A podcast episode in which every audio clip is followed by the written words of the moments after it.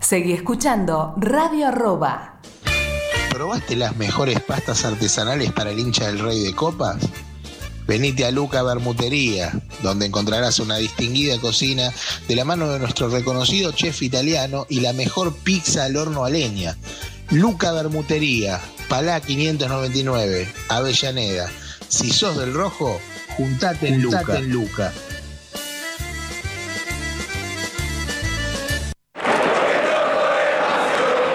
Compartimos la misma sangre, gritamos hasta las lágrimas los mismos goles, sufrimos las mismas derrotas, heredamos la misma historia. Nos infla el pecho la misma mística, disfrutamos la misma gloria.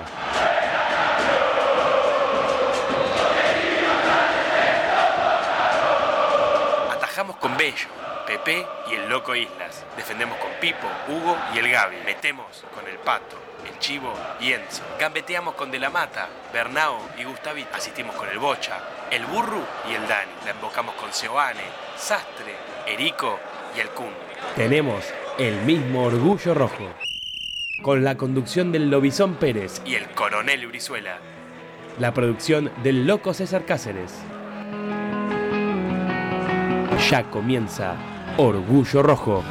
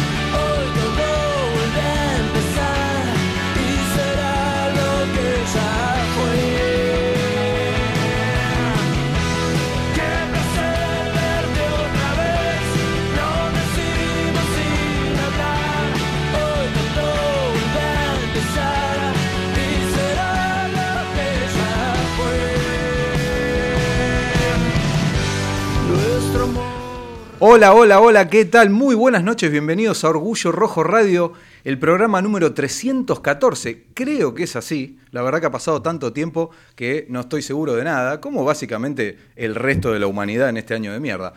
Mi nombre es Javier Brizuela, quizá alguno me recuerde, me siento en Los Simpson, quizá alguno me recuerde eh, y reconozca mi voz, lamento decirle que estoy de vuelta. A los que no me conocen, lamento decirle que me van a tener que escuchar por una hora hablando de Independiente, porque volvió Independiente. Decía recién qué año de mierda. Por lo menos tenemos ese aliciente. Eh, nosotros, acá, acá con los amigos Ciuto y Cáceres, vamos a evaluar todo lo que pasó en esta vuelta de- del fútbol, de este retorno de Independiente, por los porotos, ¿no? Porque ya se habían jugado amistosos. Lo haremos sin Carlos Pérez, que va a volver el lunes 16 con todos ustedes. No es verdad, ayer decían de, Messi y Antonella, no es verdad que no hay, no hay- los rumores de separación no son ciertos. Eh, seguimos juntos.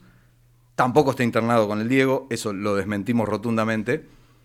Pero va a volver el lunes 16. Para aquellos malintencionados que dicen que la razón es que si estamos los dos juntos en el mismo estudio es imposible respetar el distanciamiento social. Algo de eso hay, pero no es la razón por la que Lobby no está acá. Ya volverá con nosotros. Le mandamos un beso grande, tanto a él como a Paula, a Julieta, a León y al genio de Lucas, que es el orgullo rojo de todos, ¿no? ¿Cómo anda, Brizuela? Bien, todo bien. Lo extrañé, Cáceres. Estoy emocionado de verlo de vuelta. Nunca pensé que iba a decir esta boludez, pero la- es verdad. En febrero fue la última vez que lo vi a usted acá en el estudio. ¿No fue en marzo? Eh, no, no, no, porque yo me fui el 21 de febrero de vacaciones y después no volví más. Ah, Tipo de mundo, Cáceres. eh, Se podía, no, hasta ahí se podía. Pues Sí, ya- sí. Ahora no- nadie sabe ni qué se puede ni qué no. Eh, estamos medio sin saber qué hacer, como todo el mundo decía. Y es más o menos lo mismo que pasó con Independiente. O sea, un Independiente que creo que como es habitual en el fútbol, mostró dos verdades. Porque no es algo que eh, no pase habitualmente. La realidad es que con Independiente hay dos verdades. ¿Por qué? Porque podemos decir que por un lado se jugaron dos partidos y los ganó los dos, por la mínima, pero los ganó los dos. Importantes resultados. Uno en el partido de ida por Copa Sudamericana ante un rival que sabemos perfectamente que es muy complicado, sin recibir goles de visitante, con lo importante que es eso. Bien posicionado para la revancha en Tucumán del jueves, por el, el hecho este de que haciendo un gol obligás al equipo de Zielinski a que te haga tres para eliminarte, y si no Independiente va a pasar de ronda. Después arranca este torneo medio extraño llamado la Liga Profesional de Fútbol, que de profesional a veces sentimos que no tiene demasiado, con un formato muy extraño que hace más importante incluso el triunfo de visitante del equipo de Pusineri. Un Pusineri que decidió una rotación bastante polémica, que es uno de los temas que vamos a tratar en el programa de hoy. Por eso le preguntamos a la gente a ver qué opina de esta, de esta rotación, si hay que, ahora con el, con el diario del lunes, ¿no? A ver qué opina, si es lo mismo que opinaba antes, si hay que seguir con esa rotación, algo que Pusineri hacía en Colombia y por lo que recibía críticas y elogios, pero claro, muchas veces depende del resultado. Ahora Independiente arrancó ganando de visitante, con lo que eso implica en un formato de grupo. Siempre se dice que gana de local y después ver si se puede sacar algún punto de visitante. Bueno, Independiente ya tiene tres. Entonces, ¿qué hacemos? Eh, ¿Festejamos? ¿Descorchamos champagne? No, está la otra verdad, que también es cierta y que hay que ver en los próximos partidos, en las próximas semanas, cuál verdad prevalece por encima de la otra. Porque así como es cierto todo lo que dijimos y que estamos contentos porque Independiente de dos partidos tiene dos triunfos, la realidad es que en cuanto a juego Independiente no mostró nada. No es lo único positivo, ¿eh? también vamos a hablar, no, no solo los resultados son positivos, hay otras cosas para agarrarse a la hora de tener algún tipo de eh, optimismo o esperanza en lo que viene. No es el juego, claro está. Ojalá tenga razón el gran, enorme chivo con eso de que ganando a la larga se juega bien. Bueno, la realidad es que Independiente no solo que no jugó bien, sino que jugó mal gran parte de los dos partidos. Y no hay en cuanto a, idea de juego, a, a- a nivel grupal, algo que nos haga ilusionar, algo que nos haga pensar que Independiente está para grandes cosas. Quizás sea mucho pedir, ¿no? Teniendo en cuenta lo que ha pasado en los últimos meses en cuanto a alejamientos, incorporaciones. La realidad es que Pusi es un técnico a prueba, por más que le guste o no a, a algunos, eh, la espalda que tiene la ha ganado como jugador, pero no como entrenador. Es un técnico a prueba que definirá su futuro en eh, los próximos partidos y en el nivel de juego que Independiente muestre. Lo que tenemos que hacer nosotros como periodistas es analizar lo que pasó con las mejores herramientas que nos han enseñado y que podemos llegar a aplicar y no exagerar. No decir que Independiente es una murga porque jugó mal, porque la realidad es que hay un montón de cosas que pueden hacer difíciles este retorno a la actividad. Nos cuesta a nosotros la, vida, bueno, a los jugadores que son seres humanos también, y en su gran mayoría pibes de Independiente que están haciendo sus primeros pasos, también le va a costar. Lo mismo pasa con el entrenador. No hay que exagerar, ni para bien ni para mal, porque tampoco es que Independiente fue una maravilla.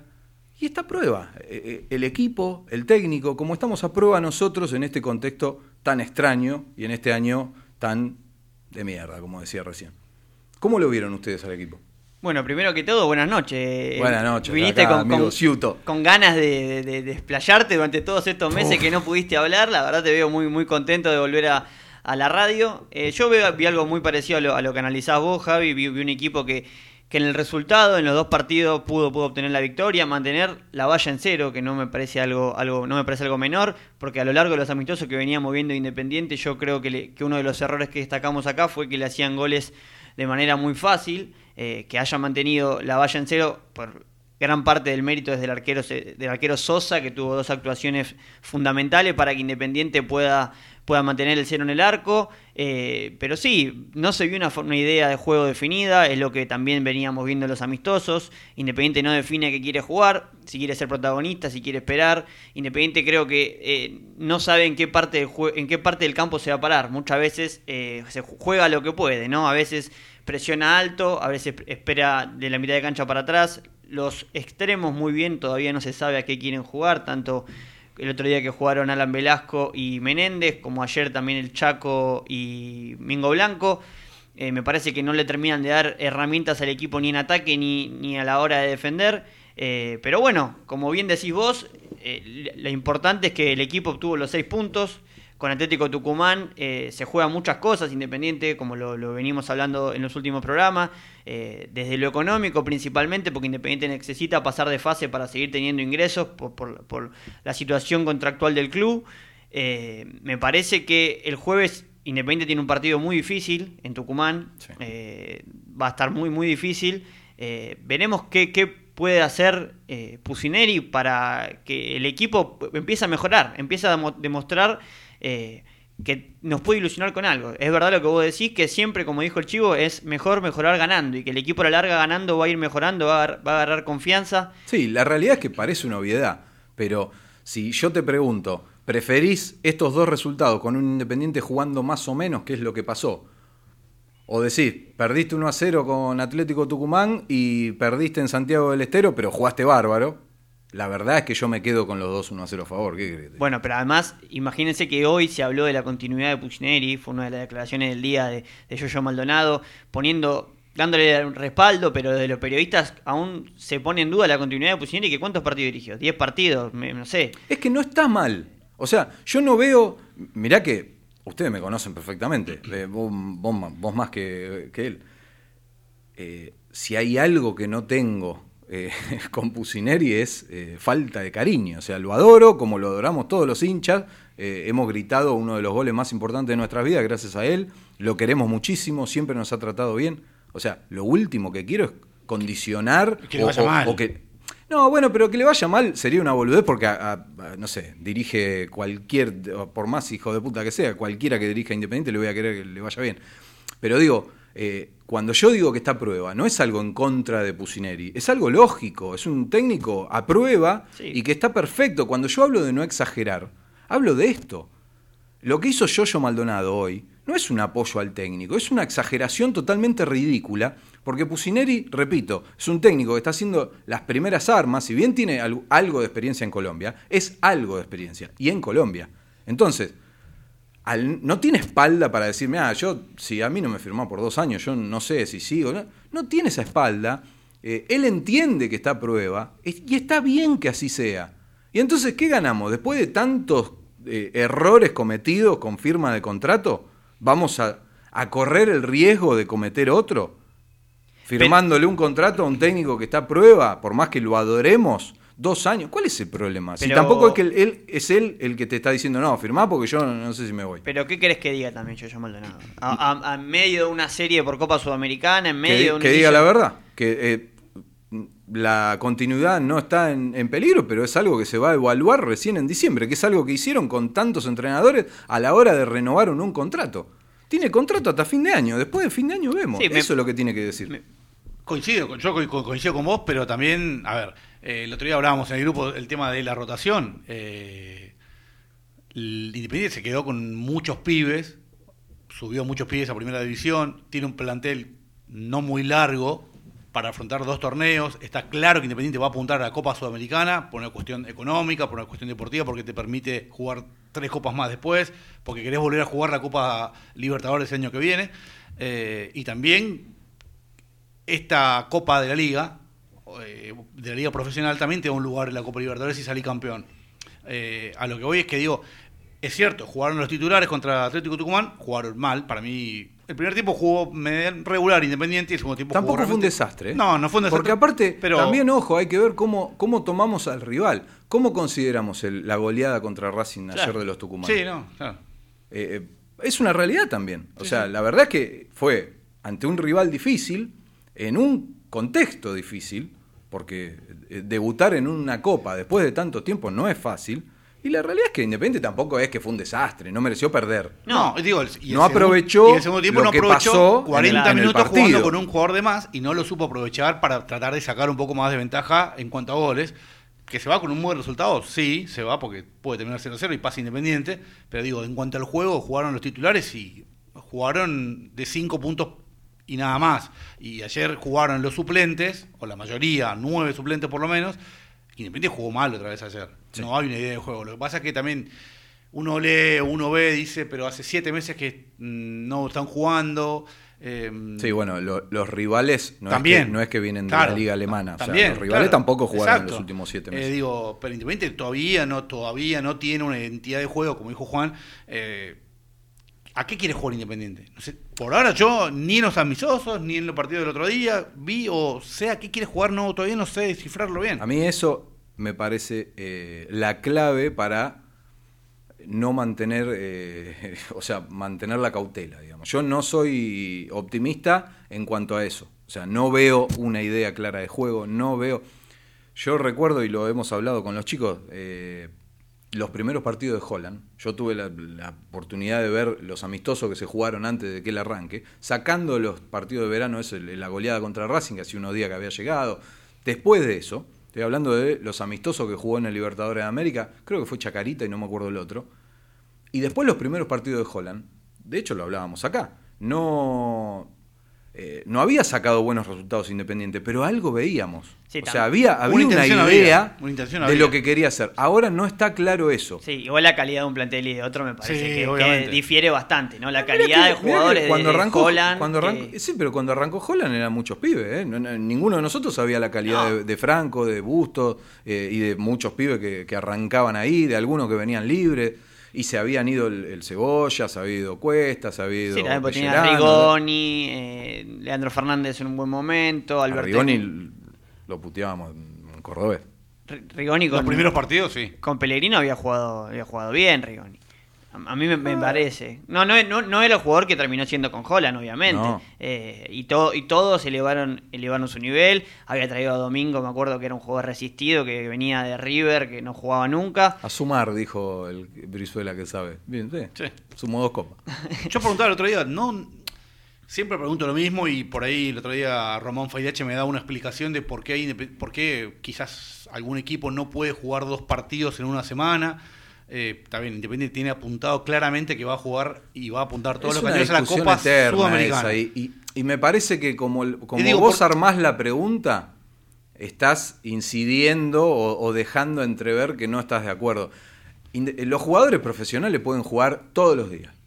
¿Sí? Entonces, saquemos eso de que...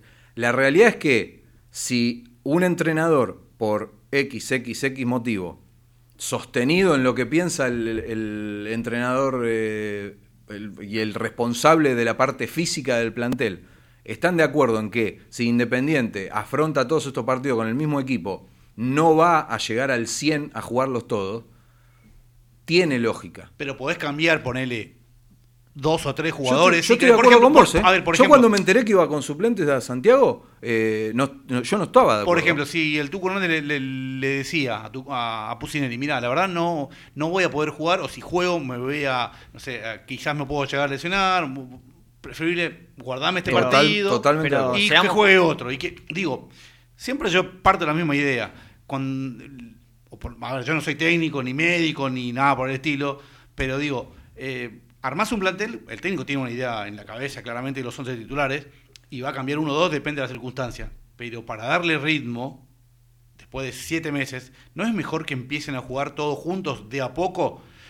No te digo cambiar todo, pero ¿querés cambiar dos o tres? Sí, está bien. Pero- pero, César- y que vayan agarrando ritmo los mismos jugadores para distintas cuestiones. Seamos, seamos sinceros también, In- Independiente no está para ganar la Copa de la Superliga. Y la Copa de la Superliga, el único puesto que le sirve a Independiente es el de primero. Primero- Porque, porque no le sirve otro puesto. Entonces Independiente ap- apunta todo a la Copa Sudamericana. Porque si Independiente sale tercero en la Copa de la Superliga, por más que los resultados le den espalda a Pusineri y le den oxígeno, Independiente no le sirve. Entonces Independiente por, no está para salir campeón para mí, no tiene un equipo para, para poder ganar la Copa de la Superliga porque hay 3, 4 o 5 equipos bastante mejores que Independiente. Eh, entonces yo creo que por eso la decisión del técnico, y creo que también es una, una decisión dirigencial y, y del club, eh, de, de jugarse todo por la Copa Sudamericana, ¿no? Eh, por eso el, el domingo puso el equipo que puso y Atlético de Tucumán con Racing también guardó varios jugadores. Sí. Entonces, yo creo que todos los equipos apuntan hacia las copas internacionales también por el papelón que tenemos como, como torneo del fútbol argentino, ¿no? Con lo que vivimos el fin de semana con, con, la suspensión del partido de River, que finalmente va a terminar jugando en la cancha independiente, a, a un alquiler casi irrisorio. Eh, la verdad que da para pensar que el fútbol argentino no es serio. Entonces yo creo que todos los clubes que están en una competencia internacional se dedican 100% a la competencia internacional, primero y principal por los, por los ingresos que dan, porque los dólares para los clubes hoy por hoy cotizan eh, demasiado. Y segundo, por lo, por lo poco serio que es el torneo de fútbol argentino, que ni siquiera para los descensos. O sea, si Independiente ayer perdía con, con Santiago Claro, no sí, es o cierto. sea, ni siquiera eh, sumaba puntos eh, para el descenso, para el promedio. Entonces creo que por eso también Pusineri, eh, a la hora de decir, bueno, guardo los titulares. Imagínate que ayer jugaba, no sé, Alan Velasco, Sí, jugaba rompe, 60 sí. minutos y se desgarra. Sí, obvio, sí. Yo creo bueno, pero que también- esas cosas la pone la balanza el técnico a la hora de decir, bueno, ¿qué, qué equipo pongo? Puso al 2 porque no tenés otro, porque ahora que encima que se lesionó Muñoz, que ahora vamos a estar hablando de eso, eh, no tenés otro central que no sea eh, Barbosa o, Barreto. Entonces, eh, yo, creo yo creo que por, ese motivo es, es que Franco ayer jugó y el arquero jugó porque, bueno, eh, no tiene el mismo desgaste que tienen los jugadores de campo, pero el resto de los jugadores eh, descansó y a mí me parece una buena decisión. Independiente juegue se juega un partido muy importante y lo sabe Pusineri, lo saben los jugadores y lo saben los dirigentes también. Ahora vamos a seguir debatiendo acerca de esto, de, la, de la rotación. También eh, quiero saber qué opina la gente, porque esa era la consigna para nuestro programa. Decía antes que no solamente los resultados, si bien también hay cosas negativas que hemos visto en estos dos partidos, no solamente los resultados fueron cosas positivas. Una de ellas, obviamente, recién acá Juan lo comentaba, fue la actuación de Sosa. La verdad que el uruguayo arrancó con todo en Independiente. Y nosotros podemos decir lo que querramos, pero la realidad es que si hay alguien para analizar a un uruguayo que arranca en Independiente abajo de los tres palos es Carlos Goyen. ¿Qué tal, Carlos? Buenas noches. ¿Cómo te va? Javier Brizuela te saluda. Buenas noches, Javier. ¿Cómo estás? Un saludo para todos tus compañeros también. Eh, la verdad que contento por los resultados de Independiente, no tanto por el juego, pero bueno, como dice el Chivo, que antes decíamos, ojalá tenga razón, cuando uno gana, a la larga va a jugar mejor. Esperemos que esto así sea, pero el que ha arrancado muy bien es Sebastián. ¿Vos cómo lo viste, Carlos? Bueno, a nivel general, el equipo, lógicamente, que no ha jugado bien. Eso no es una crítica para Pusineri, pero esto le va a permitir también al propio técnico trabajar con más tranquilidad.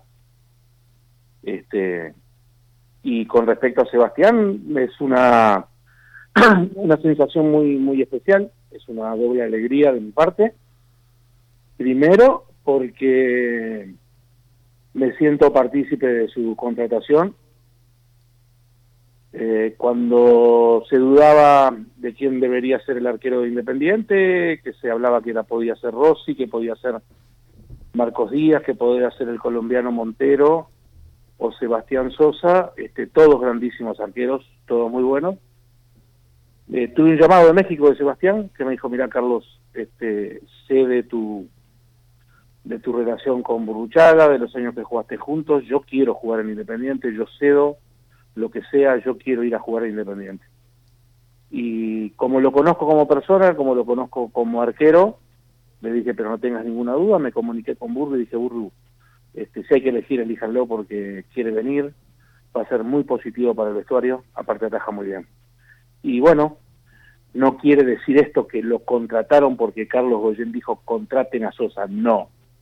Pero este, yo me siento muy feliz porque mi recomendación salió bien y porque él en dos partidos está demostrando que quiere.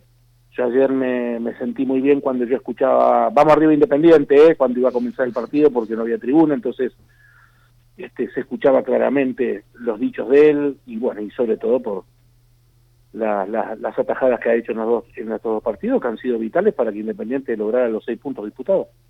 Vos sabés que justo te iba a preguntar eso, si te parecía eh, igual de importante, más importante o un poco menos, no solo las atajadas que tuvo, que evitó goles, porque a veces, obviamente que parece medio una, una obviedad, porque el arquero por más débil que sea el tirito, siempre está evitando literalmente un gol, pero la realidad es que lo de Sebastián fue evitar goles en ambos partidos, no es lo mismo que atajar o tener alguna atajada, evitó al menos un gol en los dos encuentros que, que disputó Independiente. Lo que te iba a preguntar, Carlos, era si eso te parecía eh, igual, más o menos importante que la actitud que mostraba, porque es como que él, no solo que se, se vino a hacer cargo del arco de Independiente, sino también de, eh, de ser protagonista adentro y afuera del campo. Y es una conjunción de cosas, porque podés tener una, una, una fuerza motivadora muy grande, pero si no atajas bien, o al revés, podés ser un gran arquero y de repente en el vestuario estás apagado, el estilo juega en una función en la cual, sobre todo en el partido de ayer, donde jugó todo con chicos, salvo con, con Franco, los demás eran todos todos chicos inferiores, bueno, está el chico Roba también que ya tiene su rodaje, pero se jugó con un equipo alternativo y este y bueno, y ya lo ves cómo fue ha caído muy bien en el grupo, eso es importantísimo. Eh, los, los abrazos finales con todos los chicos nos dimos cuenta este, de que de que es muy querido y bueno y ojalá que siga por esta línea, no tengo ninguna duda, él ataja de esta manera. Este, y la verdad que estamos, yo por lo menos estoy muy contento por él, estoy muy contento por Independiente, la verdad que muy feliz pese a no haber jugado bien, vuelvo a reiterar, y no es un capricho ni, un- ni una carga contra contra Pusineri, muy por el contrario, porque él va a poder trabajar tranquilo, hay que mejorar futbolísticamente muchísimo. Carlos, eh, en esa charla que recién comentabas que, tuviste con Sebastián cuando él, cuando él te llamó, eh, ¿qué le comentaste vos, Independiente? ¿Qué, le dijiste? ¿A qué club llegaba? Imagino que, él lo sabía, pero eh, ¿qué hablaron de Independiente? ¿Qué, qué, qué le recomendaste como arquero de Independiente? No, él, él, él simplemente me, me dijo que él sentía por, por, por seguirlo, por, por todo, que veía lo que sucedía, de que él creía que era que era el, el arquero que podía jugar en Independiente, que lo sentía así, previo a un llamado que había tenido de, del secretario del club de Maldonado, lo que pasa es que las diferencias económicas eran muy grandes. Y dijo, Carlos, yo no es que pedí algo, yo dije lo que ganaba acá, pero yo no dije quiero lo mismo. Yo estoy, estoy dispuesto a ceder lo que sea porque yo quiero jugar en Independiente. Y a mí eso fue lo que más me convenció. Y bueno, hablé con Burru, le pregunté cómo estaba la situación, Jorge me comentó, este, me dijo que a él también le, gustaba, y me dijo, bueno, Carlos, que mejor que vos. Yo le aseguré que era un arquero para Independiente, le aseguré que era motivador y que era buena persona por sobre todas las cosas. Y bueno, así quedó, quedó demostrado, pero la charla, yo lo veía a él muy entusiasmado, te digo, la pucha, parece que este tipo hubiese hecho las inferiores en el club de, de la manera que, que quiere ponerse la camiseta del rojo, porque me decía, porque yo quiero ir al rojo, porque me hablaba de Copa Sudamericana, de los objetivos, sin todavía saber si podía venir, ¿no? Entonces eso creo que es muy importante, es un chico que, que es que está, que está justo, llegó en el momento justo. Carlos, ¿qué sensaciones te dejaron estos dos partidos? Porque en uno jugó con titulares y en el otro jugó con suplentes. Y caemos en el nivel futbolístico que no fue el, el mejor, ¿no? El partido del miércoles en Tucumán, el jueves, ¿cuándo es miércoles jueves? El Jueves, Tucumán, en la jueves. revancha de Copa. Jueves. partido, el partido del jueves va a ser este complicadito. Va a ser complicadito porque estos muchachos vienen de golear también con un equipo alternativo, han agarrado viento en la camiseta, tienen un técnico que es inteligente, que sabe jugar este tipo de partidos, pero bueno, vamos a ver.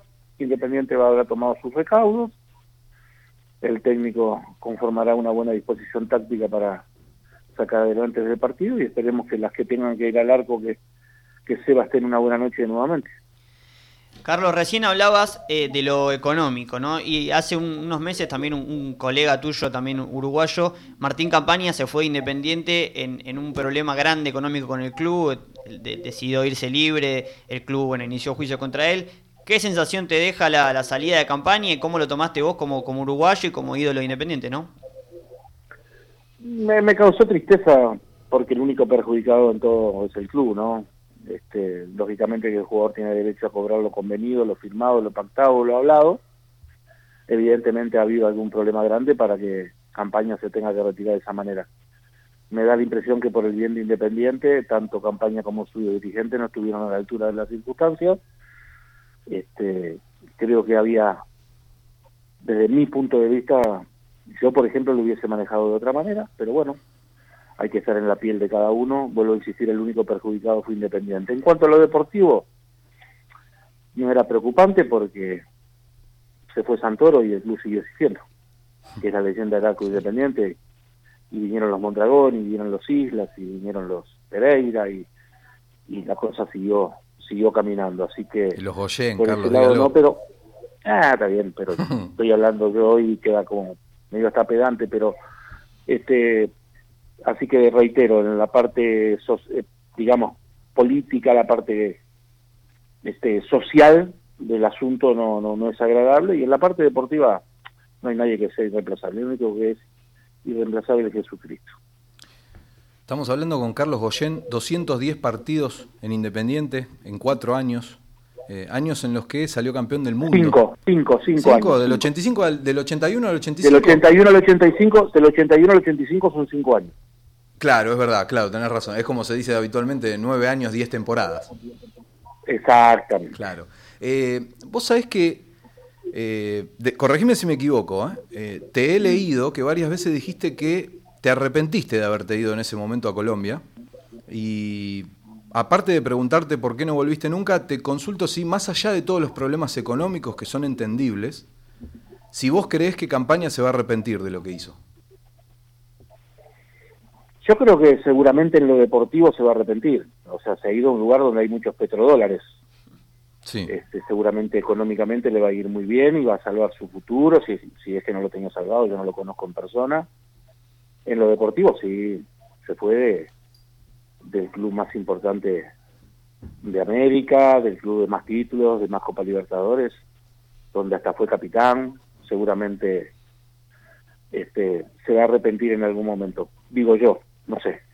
Ahora, eh, sí, yo tuve la suerte de jugar en cinco años 210 partidos, he sido el arquero que más ha jugado de todos los... Creo que Sosa es el octavo arquero uruguayo que viene a la institución, este, y ojalá que él pueda batir ese récord mío, le deseo de todo corazón que sea así, es lo que más deseo, este, que pueda ganar este, una Copa Libertadores también, y que pueda ganar Campeonato Argentino y todo. Le va a costar un poco porque ha llegado un equipo que necesita formación, que va a necesitar quizás un campeonato, un campeonato y medio, dos campeonatos para estabilizarse, si no empiezan a vender jugadores, armar un, un buen proyecto y bueno, y volver a ser este, en el continente. Mira que ha dado ventaja, ¿eh? Hace Sí. 36 años que, que viene dando ventaja en la Copa Libertadores y no lo pudieron alcanzar, imagínate si hubiera sido grande el club en ese sentido, ¿no? Del tatuaje no te llamó para preguntarte, ¿no? Si se lo hacía o no. No, no te responsabilizamos Me gustó mucho, me, me gustó mucho y qué ingenioso, qué ingenioso hoy.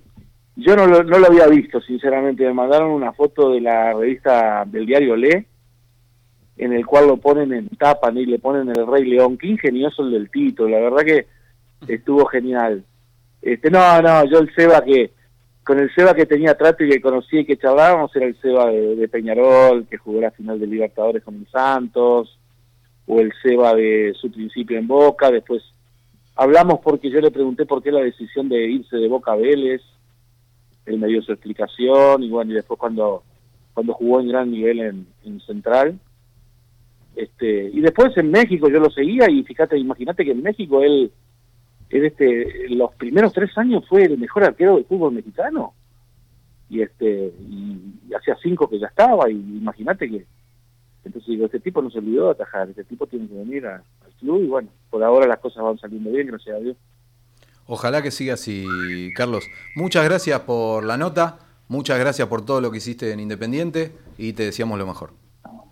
Nada para agradecer, muchachos, las órdenes siempre. Un abrazo muy grande, buenas noches. Un abrazo también. Era Carlos Goyen, arquero campeón del mundo de 1984, cinco años en el club, bien corregido por él.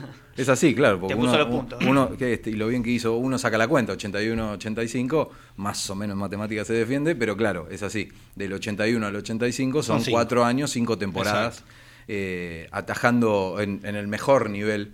Eh, la verdad que un gran arquero, yo no lo, obviamente por una cuestión cronológica, No lo vimos. no lo he visto demasiado, pero sí en los videos eh, se nota un arquero adelantado a su época, ¿no? Siempre decían que por la experiencia en el básquet, algo similar a lo que decían de Ustari cuando arrancó, tenía una facilidad para descolgar centros que lo hacía destacarse por sobre todo los arqueros del fútbol argentino y también eh, mundial en esa época. Bueno, que, que Sosa haya sido la figura eh, ayer y que haya tenido una muy buena actuación contra Atlético Tucumán, también habla de lo que fue el nivel de juego independiente. Bueno, cuando yo decía no entremos en exageraciones, eh, también eh, El arquero está para atajar. no, es que también, no, no es que nos llegaron 40 veces en los dos partidos. No, pero- Eh, ah, uno, uno queda con la sensación de que a Independiente cuando lo atacan lo lastiman. Pero tampoco es que ayer... eh, Ayer Independiente no pateó el arco en mal, 90 minutos. Jugó mal, no pateó el arco. Estamos totalmente de acuerdo con eso. Hizo un gol de Ahora- rebote. Ahora, Claudito Riaño. El, el segundo tiempo, Independiente no sufrió. Sacando esos dos corners, Independiente no sufrió. Tampoco es que eh, lo pasaron por arriba. O sea, no exageremos. No quiero decir con esto que Independiente jugó bien. Reitero, Independiente jugó mal. Está clarísimo eso. Sosa tuvo una gran actuación, pero tampoco es que le llegaron 20 veces. O sea, No, no, tuvo- coincido, pero tuvo digo- Tres, tres buenas atajadas. Una increíble, evitando un gol, como decía antes, que es La- algo pies. diferente a la atajada. Porque las otras dos atajadas son atajadas buenas, pero no son. La del pie es insólita. Insólita. Bueno, la del cabezazo también es muy buena. Sí, bueno, pero es una atajada que uno la espera. De hecho, si no atajaba la pelota, íbamos a decir que se comió el gol. O sea, pero en la que saca, eh, tanto en la que saca como la de Melano del otro día, Sí. evita un gol. O sea, e- esa es la diferencia entre una atajada y evitar el gol. Sí, la del cabezazo, de hecho hay uno de los dos cabezazos que va al medio. Si no sacaba esa pelota íbamos a decir floja respuesta de Sosa o se comió el gol. La de Melano nadie le podía decir nada porque era una definición abajo, rápida, saca una pelota impresionante. Y la de ayer la sacó de la galera, o sea, levantó la gamba y la sacó de manera impresionante. A mí lo que me preocupó el- del partido con Atlético Tucumán fue que jugó 40 minutos con un jugador de más y no supo aprovechar ese jugador de ventaja y tampoco le llegó claramente para decir, bueno, creó 5 o 6 situaciones después de eso Sí, y bueno, se comió los goles. Erró Sí. un gol el Tucu Hernández abajo del Sí, arco abajo, sí, tremendo. de frente, Eh, pero después no mucho es más. Es una lástima porque eh, también vuelvo a lo mismo, no exageremos, no es que Independiente fue un desastre con Atlético Tucumán, eh, le costó el primer tiempo, claro, después cuando ves que le metió cuatro a Racing, decís, bueno, por algo le costó, y es una lástima realmente que Independ- Independiente no solo podría haber liquidado el partido, sino también la, serie. serie, sí. El otro día Independiente tendría que haber liquidado la serie. Y lo que, le, lo que yo siento que le faltó, aparte del fútbol, aparte de, de- que es algo que uno puede llegar a entender después de siete meses, sacando Boca y River, no es que los demás equipos fueron una maravilla. ¿eh? No sé cuántos partidos vieron ustedes, pero a todos les está costando. River igual no jugó. le- está claro. No, pero No, por el no, que mostrando River- Copa Ah, Libertadores. River ya venía jugando en la Libertadores Sí. y parece como que no se olvidó de absolutamente nada. Sí, y- Boca sí, está sí. jugando bien, pero la verdad que después al el resto de Al los resto clubes... sí, le costó, eh, es verdad. San Lorenzo no le pudo ganar a Argentino, Racing se comió cuatro. eh, Entonces, bueno, uno dice, la falta de fútbol quizá es entendible. Lo que faltó a mí me parece el jueves es claridad, paciencia, que a veces uno dice, "Oh, es como exageran con la paciencia, ya se vuelve pasividad. La realidad es que faltó paciencia, faltó claridad, independiente de haberla tenido, ganaba 2, 3 a 0 el partido, aún sin jugar bien. ¿Se entiende lo que digo? O sea, el contexto del partido se dio así. Independiente podría haber hecho uno o dos goles más tranquilamente, así y todo, jugando no bien como lo venimos diciendo. La verdad que es una lástima, espero que no lo pague caro el jueves, porque una de las cosas que tiene que hacer es algo que le cuesta eh, y mucho, que es hacer goles. O sea, Independiente ganó dos partidos, estamos contentos, una realidad, pero Independiente, como vos dijiste, no pateó al arco, fue un gol en contra, lo mejor que hizo Riaño en Independiente. Eh, No, Sí. hizo Nah, un gol nah, de nah, chileno una Nah, vez, un en un jugador. 5 a 3 contra Quilmes era. Sí, sí. Eh, era un chiste más que nada. Eh, un gol en contra y un gol de penal. Un penal para mí regalado. Para mí, ¿eh? Sí, para no sé si coinciden. Para, Para- mí para no mí no es fue. penal. Se- es cobrable, ¿eh? se puede cobrar, pero para mí no es penal. Bueno, con ese penal y con un gol en contra ganó Independiente. O sea, le cuesta, porque hay que hacer un gol y te tienen que hacer tres. Bueno, a Independiente no le es fácil hacer goles. Eh, Sí, sí, vamos a ver qué pasa. Ojalá que no lo pague caro, pero la realidad es que teniendo en cuenta el rival, cómo jugó ayer y, y cómo está jugando Independiente, es probable que la pase, que la pague caro. Ojalá que no, ojalá que saque adelante Está y muy. que pase de ronda. Porque... Está negativo a pleno. No, no, no es negativo tampoco, ¿eh? Eh, o sea, Cauto. yo cuando Cauto. sí, con cautela. Yo cuando digo que la puede que lo puede pagar caro, no estoy hablando de una eliminación, sino que no tendría ni que ir a sufrir a Tucumán Independiente. Y yo creo que eso va a pasar, sea No, cual sea el pero, resultado. ver, yo- yo pase creo de ronda o que- no, creo que sufrir eh, es como que el sufrimiento lo tenemos, Era- es como la cuarentena. A ver, yo creo que el análisis que hacemos, yo el jueves para la noche estaba muy caliente, la verdad, cuando terminó el partido, por, por esto que decís vos, César, que 40 ¿Y, minutos y jugando por el partido? También. y el viernes por la mañana, cuando te, te levantaste y pasó todo, dijiste, bueno, ganamos 1 a 0, no nos hicieron goles. Eh, a ver, si el jueves a la mañana todos nos decían, che, Independiente va a ganar 1 a 0, lo firmábamos con, con Olvidate. sangre. Pasa como se, vio, como se dio el partido. cómo se dio el partido, por eso el jueves a la noche estábamos todos calientes y el viernes a la mañana ya, bueno, vamos a pensar que le ganamos a un equipo difícil, que, que, no, que el domingo lo hizo 4 Racing, no nos hicieron goles y ahora tenemos que ir a jugar allá y nos tienen que ganar para pasar, ¿eh? Sí. Entonces, por eso, seamos cautelosos, esperemos a ver qué pasa el jueves, mantengamos la, la- la esperanza de que, de que el equipo va a poder levantar el nivel eh, y la verdad que, volviendo un poquito con, con lo anterior, porque no me quedé con... Qué importante lo que dijo Goyen sobre Sosa, ¿no? Sí. Eh, No lo sobre- sabía yo, ¿eh? Yo tampoco. No, yo no Eh, sabía. Que lo llamó, que quiso venir y se vio. Se vio que la verdad que más allá de las atajadas, el tipo es una radio. Tiene una personalidad Una tremenda, personalidad tremenda. No para hablar un minuto, está ah, todo el tiempo eh, dándole órdenes a, lo- a los defensores. Venga para acá, vaya para allá. Todo el partido, se, para que no hay público, como, como decía, Claro. se escucha la voz del tipo. La verdad que. eh, Tiene yo, mucha voz de mando. ¿eh? Sinceramente acá dije que a mí Sosa no me, no me gustaba. Me- espero que me haya equivocado por, por mucho. Espero que siga así. La verdad que, que da para ilusionarse las actuaciones del uruguayo y, y- y son muy importantes para que este equipo pu- pueda mantener el, arco en cero, que es muy importante, ¿no? Está bueno, eh, no solo lo que pasó con Sosa, sino también lo que dijo Goyen, porque está bueno confirmarlo con él adentro de la cancha. O sea, uno puede decir, sin temor a equivocarse ahora, está bien que van dos partidos, pero sacando el nivel futbolístico que puede eh, comerse goles, puede ser mejor, puede ser peor. La realidad es que uno la sensación que tiene es que Sosa no vino a hacerse dueño del arco de Independiente, sino que vino a hacerse dueño de Independiente. Y eso, en este contexto, con todo lo que pasó, con tantos jugadores queridos que se fueron de la manera que hemos visto, la realidad es que es, es importante. Es tan importante como haber mantenido a Silvio, como verlo a Silvio haciéndose cargo de lo que representa para Independiente. La verdad que es algo muy bueno. Y esto es, me, trae a colación otra de las cosas que yo veo como positivas de lo que pasó. Porque en estos ocho años de, de- Orgullo Rojo Radio hemos hablado en infinidad de veces. Yo me he cansado de decir que si hay algo que no perdono es la actitud. La falta de actitud en un jugador a mí me parece imperdonable.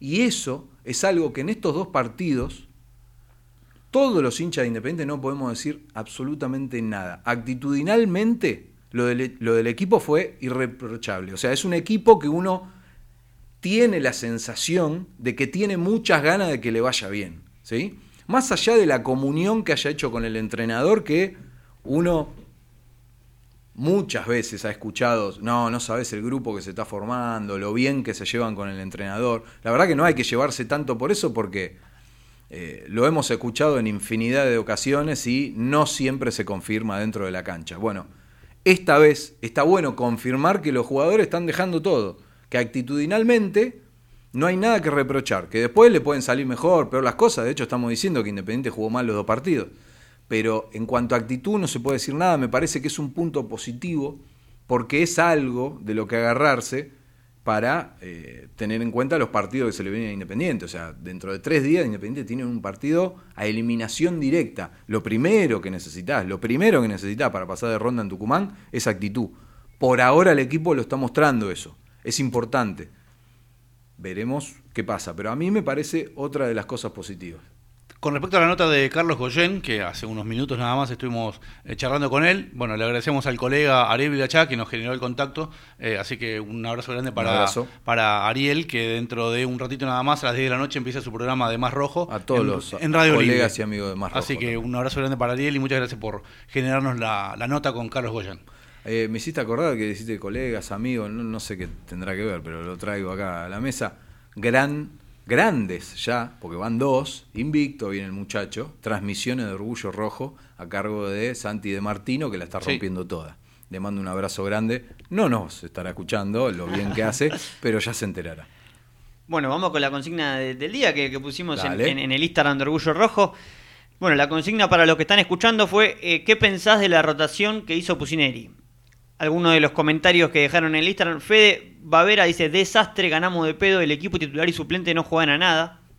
Santi Cardinale dice, excelente, tiene que se- seguir así. Tenemos seguidilla de partidos, hay que preservarlos. En lo táctico ya va a ir encontrando los puntos claves. Lea Ruperto dice, en el torneo es el torneo ideal para probar jugadores y darle minutos a los más pibes para que vayan tomando confianza. El torneo que no suma para los promedios, a menos que salgamos campeón, no asegura participación en las copas. Matías Javier dice, y le ganamos de pedo Atlético Tucumán Central Santiago del Estero. No me, no me quiero imaginar jugar contra Colón. Colón parece que es eh, la diva del campeonato, con- que lo dije acá en Orgullo Rojo y, Carlos Pérez se me reía. Gus eh, dice, creo que le salió bien, no veo mal que jueguen los pibes, pero contra otro rival de mayor envergadura no lo va a poder hacer. Igual, eh, digámosle al amigo ahí que habló que no se va a tener, o sea, se lo va a tener que imaginar durante un par de días, porque el lunes Independiente va a recibir a Colón en el Libertadores de América, ahí se lo va a dejar de imaginar. Sí. A las 5 de la tarde es ese partido.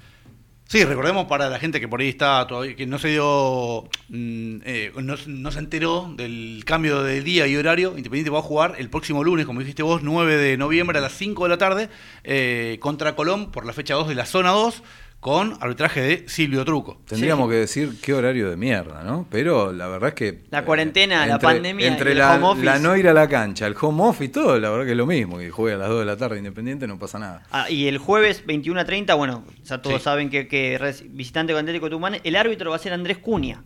Un detalle no menor, que fue quien dirigió la vuelta de aquel partido de la Sudamericana 2007 con Atlético Tucumán, que ganamos 2 a 0 con gol de Benítez. Para algunos prejuiciosos que, que hablan de que Cunha tuvo una, una actuación polémica, eh, Cunha dirigió dos veces a Independiente. La primera fue en 2015, Independiente ganó 1 a 0 con gol de Albertengo en la Copa Sudamericana, ¿se acuerdan? Una pilada de Cebolla Rodríguez que se la abre a Pisano, gol de Albertengo abajo del arco. Y la segunda fue con Atlético de Tucumán, que ganamos 2 a 0 con el gol de Benítez. En la que cobra ese penal ridículo, Sí, pero, pero, lo hace patear dos veces, ¿no? También. Bueno. digamos todo. No, está bien, la zapatea dos veces porque se equivocó también- el jugador de Atlético Tucumán. ¿Cuál? el que inva- el que invade- Claro, quién va? porque, porque Sí. es verdad, eso no pasa nunca en el fútbol mundial. No sucede nunca. No, no, bueno, Hay un jugador de cada equipo que invade 14 zona. metros se adelantó. Oh, Dale. terrible lo que pasó. Bueno, lo se hizo adelantó. patear dos veces. Y te- también pateó dos veces Leandro Fernández, ¿no? Porque Independiente tuvo un penal, recordemos. Y después tuvo otra más fácil que el penal, porque el penal le vuelve y abajo del arco la tiró a la hoy tribuna Chivo Pavoni. Eh, ya sé que hablaron el lunes. todo, Sí, pero sí, yo, no, yo sigo no, contento. Pará, con de lo que no hablamos el lunes pasado fue de la inauguración de la calle José Omar Pastoriza, la que Sí. está atrás de, de la tribuna. Quedó muy lindo todo eh, eso. Erico quedó preciosa, hermosa con, con la- los murales y, y todo eso, los colores. La verdad que de- el otro día nos olvidamos de toda la información que teníamos, nos olvidamos de decir eso, que la verdad que quedó realmente muy, pero muy linda. Así es. Eh, ¿Hay más eh, cosas positivas para sacar? Sí, yo, yo creo que a mí, para mi entender, algo positivo para destacar fue eh, la buena actuación de Gonzalo Asís, ¿no? que, que- que era un jugador que no, no había tenido lugar en Independiente, que volvió, había jugado bastante bien los amistosos. Ayer tuvo un- para mí un correcto segundo tiempo, Sí. eh, que a Fabricio Augusto se lo ve como uno de los jugadores a vender. Bueno, puede ser que, que en- que en Gonzalo Asís Independiente encuentre un, un posible reemplazante. Eh, creo que Alan Franco es un jugador que se está consolidando nuevamente en el nivel que, que nos tenía acostumbrados. Volvió, volvió al nivel 2017, Alan. Volvió al nivel 2017 y, y con la, ya la cinta de capitán por primera vez, eh, una inyección de confianza. Sí, no es un Eh, dato menor. Y bueno, el- lamentablemente la baja de Ezequiel Muñoz que, que no, no, que no permite ver uno de los refuerzos que tenía Independiente para, para ese puesto, ¿no? Para hacer la pareja central junto con, con Alan Franco. Sí, eh, esa es otra de, la- de las malas noticias que ha tenido Independiente en los últimos días, eh, como la lesión también de Saltita, que Lucas no va a poder contar eh, con él por varias semanas, un mes aparentemente, pero el que nos va a confirmar todo eso es obviamente el doctor Daniel Martins, que está en el aire. ¿Qué tal, doctor? ¿Cómo le va? Buenas noches. Hola, buenas noches, ¿cómo están? Bien, todo en orden. Acá contentos por el resultado, preocupados por algunas de las noticias que espero que usted no, nos confirme o nos desasne al respecto. ¿Cómo están los lesionados en Independiente? Mm, Dale, dale. Bueno, mira, en este momento, bueno, el, el caso, bueno, te estaba escuchando, justo estabas comentando lo de Ezequiel Muñoz, que, que bueno, Ezequiel lo que presentó fue el día 21 de octubre, si mal no recuerdo la fecha, pero sí creo que fue el miércoles 21, eh, hizo un esguince iniciando la práctica, saliendo hacer una marca, tuvo un mecanismo en su rodilla derecha, que es una rodilla que él eh, fue operado hace más o menos 12 años, a los 18 años fue operado esa rodilla, eh, hizo un mecanismo de valgo forzado y bueno, presentó un esguince. Lo, lo estudiamos y bueno, en los, est- en los estudios eh, se encontró que había sufrido la plástica ligamentaria, o sea, el injerto que habían colocado había tenido una ruptura parcial y había hecho también una, una distensión del ligamento colateral medial, que es el del lado interno de la rodilla.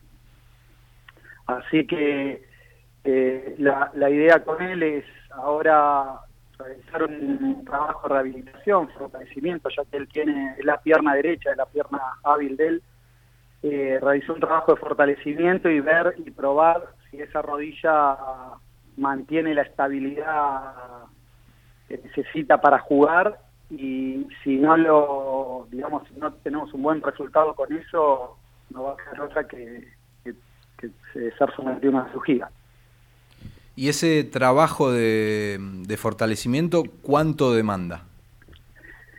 O sea, ¿en cuánto tiempo estarían en condiciones de tomar una decisión, digamos? Sí, sí, sí. La, la idea es, eh, o sea, se hizo unas resonancias, eh, ahora está trabajando con los kinesiólogos, él ya tiene la rodilla totalmente deshinchada, eh, está ya tratando, está haciendo trabajo de fuerza, hoy trabajó en el arenero, o sea, tratando de buscar eh, fuerza y bueno, por ahora viene avanzando bien con los trabajos.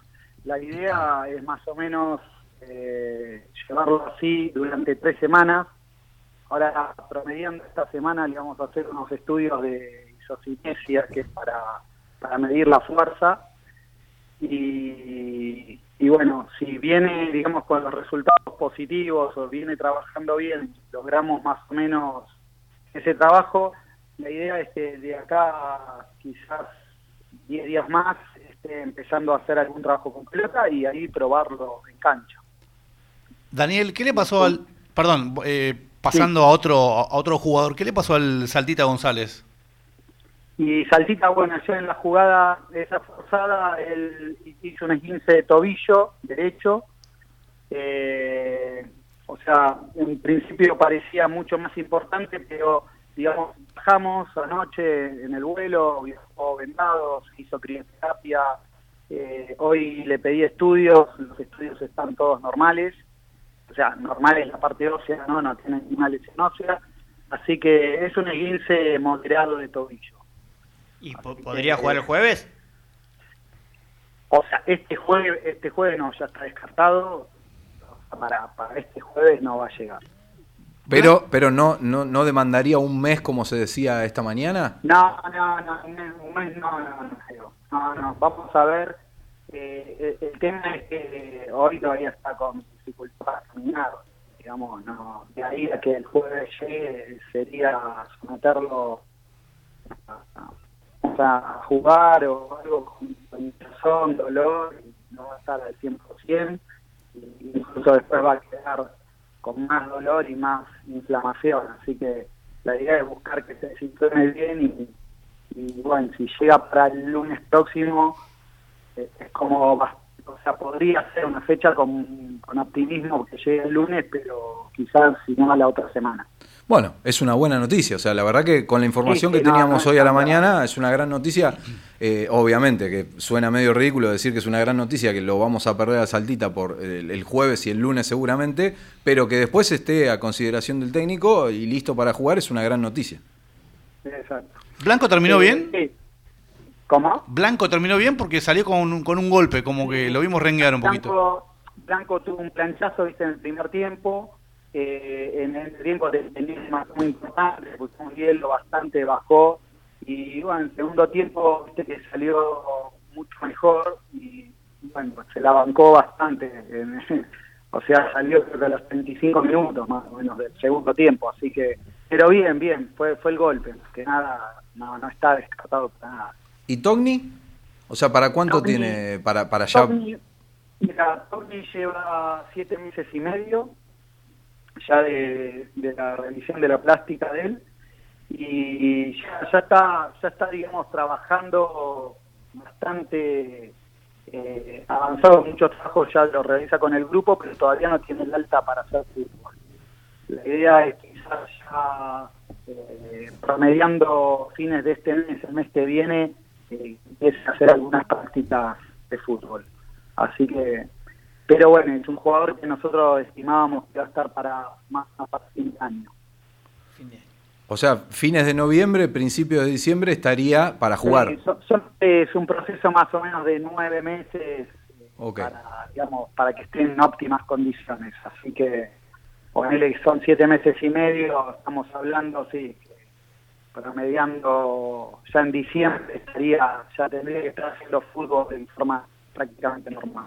Para redondear entonces la información, Muñoz dentro de tres semanas aproximadamente se va a tomar la decisión de eh, si se va a operar o no. ¿Es así? ¿Es correcto? Sí, sí, yo te diría a mediados de noviembre ya más o menos vamos a ir teniendo una idea.